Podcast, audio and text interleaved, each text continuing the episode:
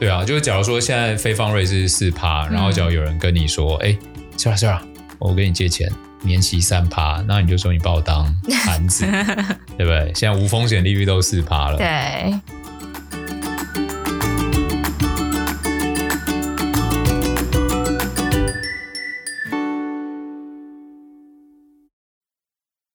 大家好，欢迎来到 Hugh 说财经，我是 Hugh，我是 Sarah。呃，先回顾一下上周市场状况哦。标普上周是小跌二点零八个 percent，然后纳斯达克是跌二点七六，道琼是跌一点六六，然后 Russell 两千八五。那上周表现最弱的就是科技类股嘛，然后反而小型类股算相对抗跌。周五的话是特斯拉领跌嘛，算是这样。对。然后小型类股相对抗跌哦，所以市场的情绪。我觉得开始变得比较曲折离奇，比较不乐观啊。但是特斯也没有不乐观啊。特斯拉跌是因为 Elon Musk 一直在卖股啊。我觉得有可能全职股未来的压力会越来越大，因为你看像对，而且年初一二季的时候，Apple 跟微软其实还蛮强。对，但现在都、嗯、现在都甚至都有六七折。对。而且就是大家跌的时候，它也有在跌，对，没有像年初那样。然后大家涨的时候，它好像也没什么涨。对，年初是大家跌，他们都 hold 住，就是 hold 住了。好，那我觉得明年大家紧这个财务诶现实面还是要注意。对，啊，上周欧洲是跌比较多，跌三点五二个 percent。那日本的话是跌零点七三。那中国这边几乎没怎么跌，上证综合指数是跌零点三五。香港恒生只有跌零点零七，对，没有跌。那油价出现不错的反弹呢，已经回到七十五点四。嗯，然后金价的话持平一八零三。那我们看一下这个十年国债殖利率啊、呃，上周五收是收在三点四八，哎，今天是不是回到三点五啊？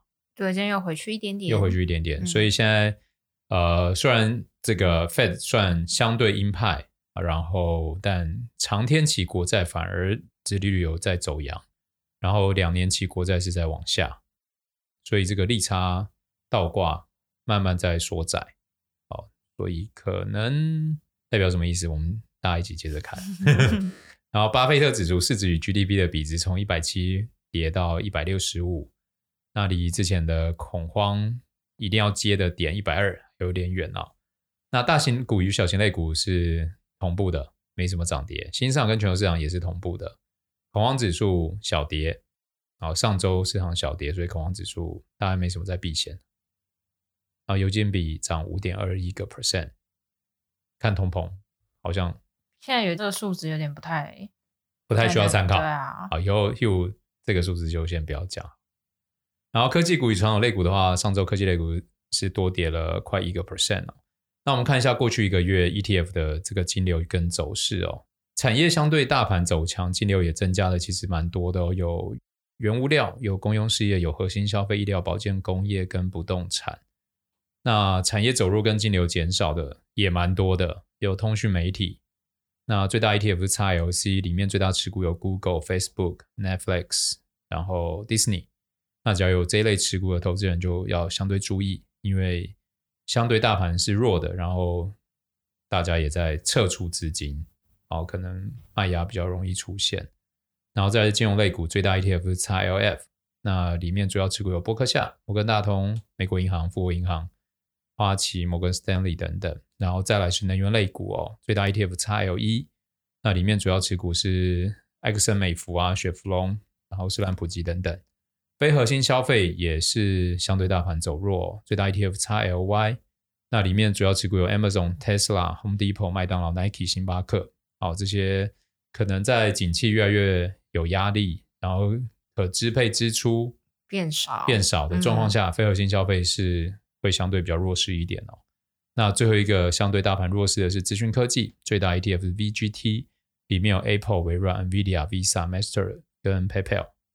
好，那嗯，市场诡谲多变，好，大家谨慎小心。接着我们一起看一下上周。呃，机构法人对市场的一些看法。我们先看美国，我们看一下美国上周最重要就是通膨，通膨嘛，十一月的 CPI 数字是七点一，低于市场预期。那那天大盘是先大涨，对，最后收，最后收差不多平盘啦，最后收平盘，对，啊，那天连 Hugh 很难过，很精彩。好，然后我们看一下核心通膨哦，十一月核心通膨较前一个月下降零点五个 percent，那主要是来自于供应的瓶颈缓解，还有消费者需求也降温哦。那预计这会持续对商品还有整体通膨有下行的压力，那代表通膨有机会在减弱。那另外一方面，核心服务价格是上涨零点四个 percent，核心服务中的个人护理、娱乐、教育是上涨的来源哦。那表明这些项目的消费意愿仍然存在，但机票、酒店、医疗服务的通膨项目是放缓。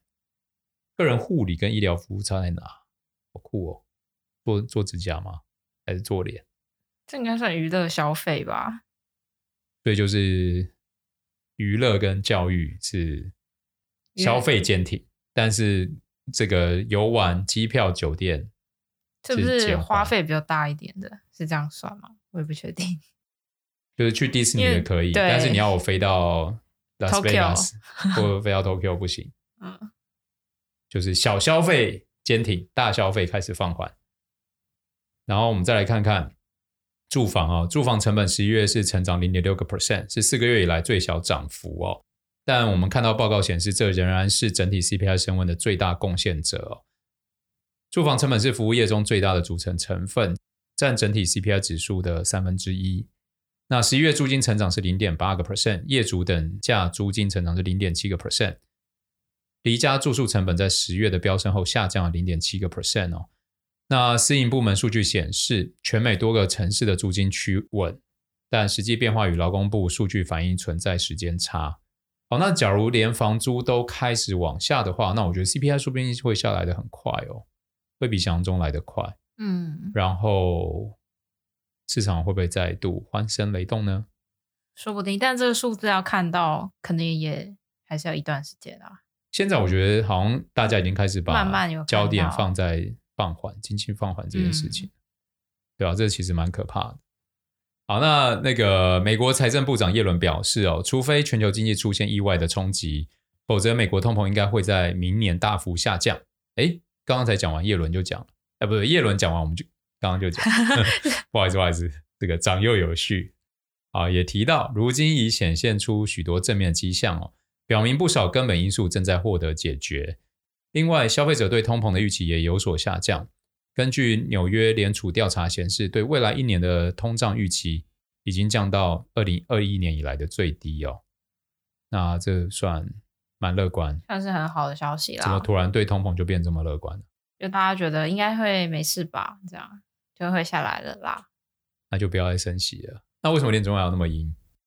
嗯，专家看的数据跟市场看的数据不一样。好，我们看看彭博经济学家怎么说。他们说，十一月 CPI 出乎意料的疲软，进一步证明通缩正在成型。到明年一月底的 FOMC 会议上，一些 Fed 官员可能会得出有足以令人信服的证据，显示通膨正在下降的结论哦，进而开始讨论暂停升息。那一家资产管理公司的执行长表示哦，对美国未来经济软着陆的持现乐观态度。然后，随着到二零二三年，市场仍会因为通膨还有其他经济数据而产生波动，同时也将从这些数据中寻找 Fed 未来的货币政策线索。哇，这个跟我讲的也一样嘛，还是什么一产资产管理公司，好不好？然后我们看一下美银的调查重点哦，美银调查这是一定要听的。基金经理人对于全球经济成长悲观情绪略为缓解哦。美国银行对经纪人的最新调查显示，专业投资人对于明年全球经济成长前景的悲观情绪有所缓解。同时看好中国经济将更加强劲。这个调查是针对管理七千两百八十亿美元的两百八十一名经济经理人的调查。然后虽然还是相对悲观，但已经从七十三个 percent 的悲观降到六十九个 percent 了，降了四个 percent。主要是主要是有降嘛，而不是在升。对啦，对啦。那前前几个月都是一直悲观，一直在升升高啊。然后，其中七十五个 percent 的经纪人预计，随着中国调整防疫措施并重新开放，明年中国将出现更强劲的成长哦，远高于上个月调查十三个 percent，是去年五月以来最乐观的数字。哇，这是一个很惊人的大转变呢！因为解禁松绑了嘛。对，上个月只有十三个 percent 的经纪人乐观，现在是七十五 percent。大家可以去看看 中国的 ETF 有哪些啊？嗯、好，然后我们看到。有九十个 percent 的经纪人预计未来十二个月通膨将会下降，这个比率是创纪录新高。不过，接受调查的经理人认为，企业获利前景仍然黯淡哦。九十一个 percent 的经理人预计，明年的企业获利成长将恶化。在此前提之下，经理人对于债券的看法将比股票更为乐观。那目前股票相对于债券的相对部位已经处于零九年以来的最低水平。约二十七个 percent 的经理人认为，政府债券将成为明年表现最好的资产。只有二十五个 percent 的经理人认为是股票。那他的调查还显示哦，持续的高通膨还有全球经济恶化衰退，被视为明年最大的尾部风险。其他风险包含央行的鹰派。地缘政治局势的恶化，以及系统性信贷的事件，好像系统性那个违约好像开始慢慢被人拿出来。对，最近很有一个 Twitter 上面有一个是写，呃，二手车当初的价格不是炒到很高，对啊，对啊，然后大家就借钱去买那些二手车，对，然后因为想要炒一波，是不是？因为就那时候需要，因为搬移真的需要，真的需要二手车，然后那时候的炒的很高之后，大家就借了很多钱去买。然后结果现在二手车的现在的价值已经没有当时的价值那么多了，所以现在就会出现一个违约的风险啊，就是你懂吗？不懂，不懂，就是他当初那我不是赶快违约吗？但你违约，你等于是要付当初假设呃是一百块，然后现在他的汽车价值已经降下来了，已经变六十块了，对，那你剩下违约的呆账要怎么办？就是你如果我当初就是买一百块啊。但是你现在如果违约了，你把它卖掉，对，你补的钱就是六十啊，那你还有四十要补啊。所以这不就跟中国就是我又又会有一波违约潮啊。可是违不违约是关乎于他有没有钱还啊？他就没钱还啊。那但你还是要当时干嘛买？那时候就价格飙这么高，但是有需求啊。你还记得我们记得那时候？我记得我记得涨很多，我记得就是今年四五月的时候。对，但现在违约潮已经开始在。就是第二季的 CPI 有很大的这个程度，程度就来自于二手车市场。哦，然后现在有点有点市场有点开始出现这种风声跟危机。哦，好了，反正就是美国的人消费开始勒紧裤带，所以这件事情。就跟我们一直在讲的，就是它会影响到消费，消费就影响到企业订单、企业制造，然后就影响到对源头下单，嗯，然后就一连串产生一些冲击，然后分析师就会认为 EPS 可能会下降，然后对于未来展望就会下降，然后对于本益比的预估也会下降。那假如你再套用一些估值模型，你就会下降乘以下降乘以下降，就很可怕，就对了。对 但是好消息是什么？就是今年已经跌得够多了，所以可能已经反映反映了蛮大一部分。嗯、那假如接下来大家关注数字在恶化的话，才会再有新的一波下跌啦。要不然，我觉得其实大家也不用太担心。嗯，对。虽然 Hugh 现在很保守。好，那看完美国，我们来看一下欧洲。欧洲的利率决策会议，哎，会不会欧洲大家不想听啊？反正会觉得关我们什么事？会吗？好，那我赶快赶快讲一下哦。来看完美国，接下来看欧洲。那欧洲欧元区经济将在今年第四季和明年第一季陷入萎缩。那欧洲央行也上调通膨增速预期，预估二零二五年降至略高于两个 percent 的目标。那他们央行的总裁拉加德显示，升息两码并非政策转向。他们认为欧洲的通膨还有很长的路要走。那我们再来看一下彭博经济学家怎么看。他们认为这一次的决定带来重大的上行风险，未来将继续留意通膨指标会以多快速度下滑，滚动式的修正此观点。反正就是欧洲央行现在态度很强硬，然后其他人觉得有可能通膨反转会很快，大概这个意思吧？对啊，但是现在欧洲的通膨还没有看到顶点啊。就是很可怕，相对美国、英国、德国、法国的通膨都很惊人。嗯，像你看，我们看完欧洲，我们就来英国嘛。英国现在十一月份的消费者物价指数年增是十点七，白话文就是美国的 CPI 只要变十点七的话，那市场就要再崩盘。但是发生在英国身上，大家就觉得关我屁事，对不对？大家都很现实。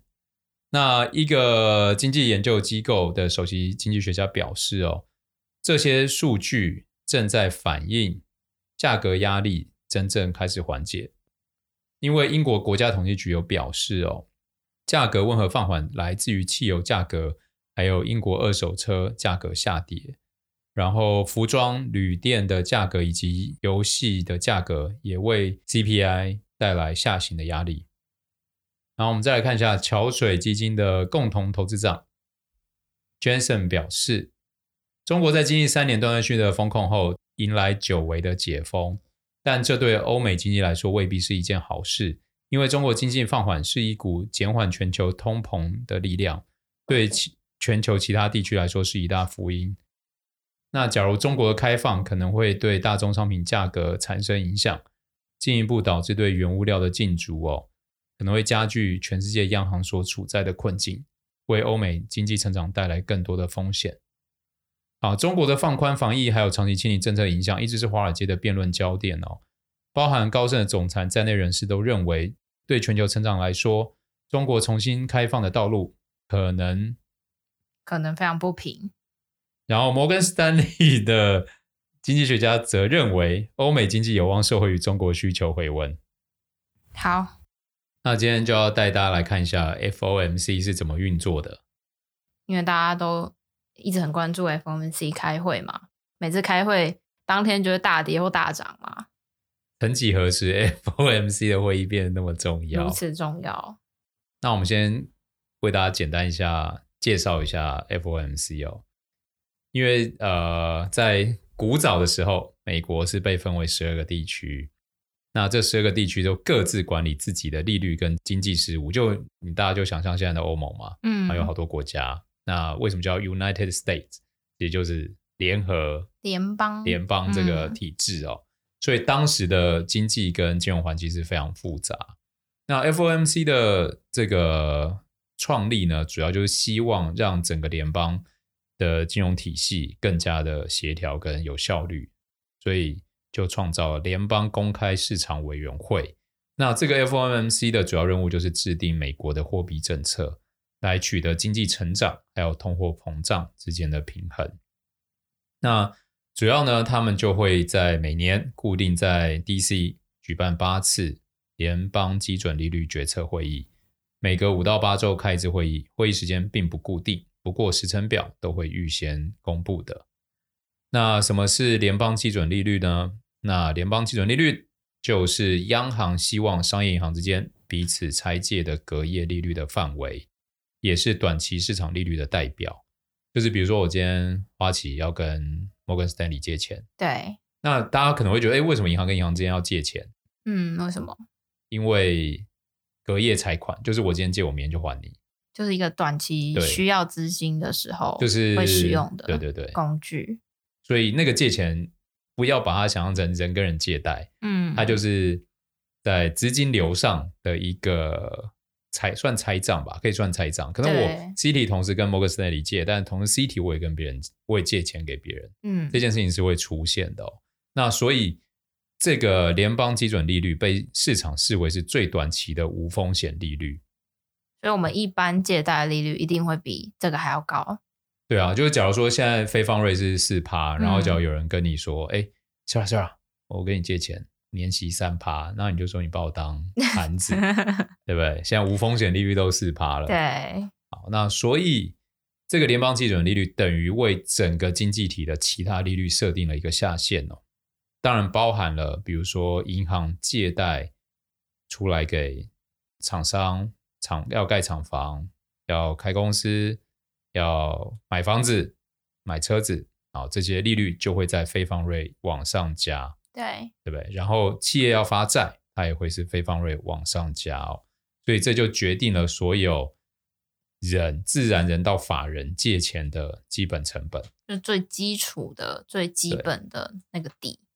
好，那现在这个 FOMC 就是希望透过操纵这个基本利率来打压通膨嘛？对，所以大家才关注 FOMC 这么的多。嗯，那为什么？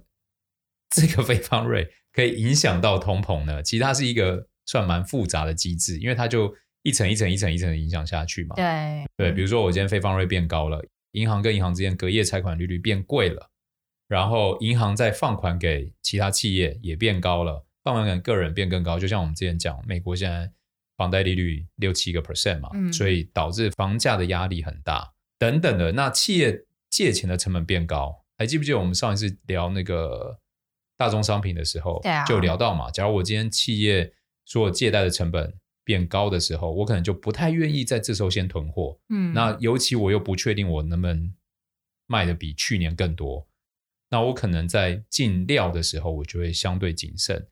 那一家你可能还没有影响，那当有一万家、一百万家企业都这样子的时候，那你那个原物料价格就会下来。对对，就像过去这半年油价的下跌一样，然后一些基本金属价格下跌一样哦，所以。这个非方瑞基本利率提高，其实它就会一层一层一层的开始冲击下去。那企业开始少进货，卖的货也变少，可能就开始裁员。虽然现在美国的失业率是过去十几年最低，但是我们已经看到很多裁员潮在出现了。好，所以慢慢就这样一层一层开始在影响。那经济一层一层在影响的时候，其实就有很多变数了嘛。对啊，对不对？那我们可以知道的是。非方瑞在提高的过程中，的确会带动，就是人们消费变保守，企业开支变保守，然后失业率会会开始提高。这也是就是 Fed 他们现在主要在做的事情。做的事情。嗯、好，所以现在大家就大概理解 FOMC 的，哎，这样理解了吗？我讲的够清楚吗？很清楚吧？好，那他们整件事情。他们的官方做法就是，他们要先收集市场讯息，然后分析讨论，最后投票做这个决策嘛。就我们每次都会说，呃，就上周他们升两码嘛，白皮书或是褐皮书，那那种东西就是他们已经先收集的资讯。对，然后他们会在 FOMC 开的之前公布这个这个褐皮书或白皮书这样。然后。重要也是会后记者会啊，这个主席们要讲一下他们对市场的看法嘛。就这一次升了两码，嗯，但是他们的看法相对鹰派，所以市场就吓到啊，所以就崩跌，对崩跌。嗯，然后 FOMC 还要在三六九十二的季会的时候要公布他们对经济的预测。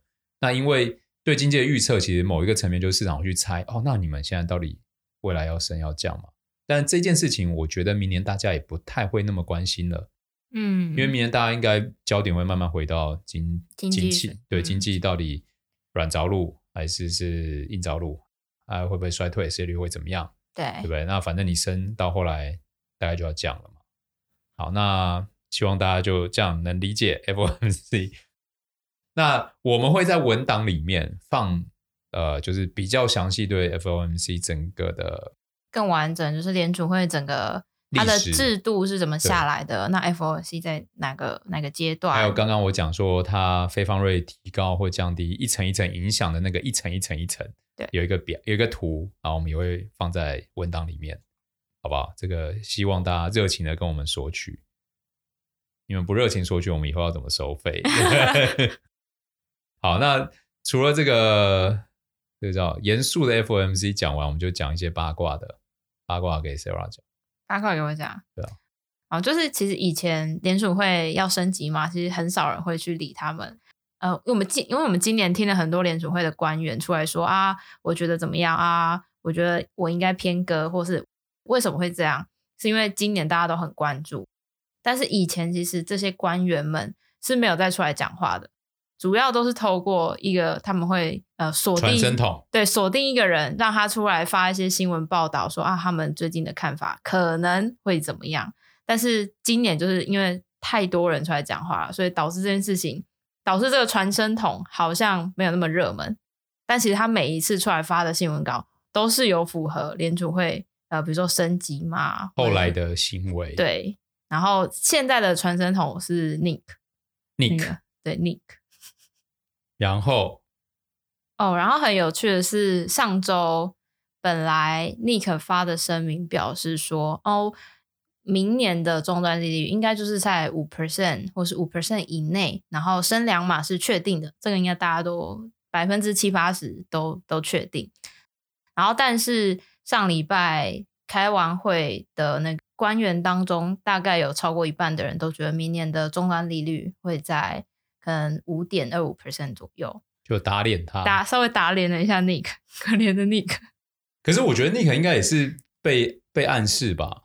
对啊，对，对他就是传上，因为那个 FOMC 会议，说真的，在就是今年真的影响太大，嗯，所以其实联准会说真的，我觉得他们做事也也学学到很多教训啊，就像金融海啸啊，中间等等，那最后他们不希望。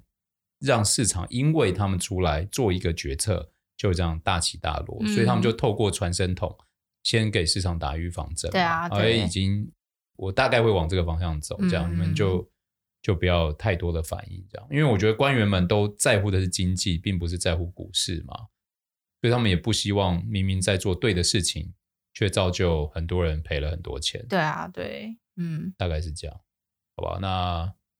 那不一样，那是前两年太泡沫啦、啊，今年只是慢慢要回归正常态。以上就是本周的 Hugh 说财经，下周我们会为大家带来二零二三年的经济展望。我们下周见，我们下周见，拜拜。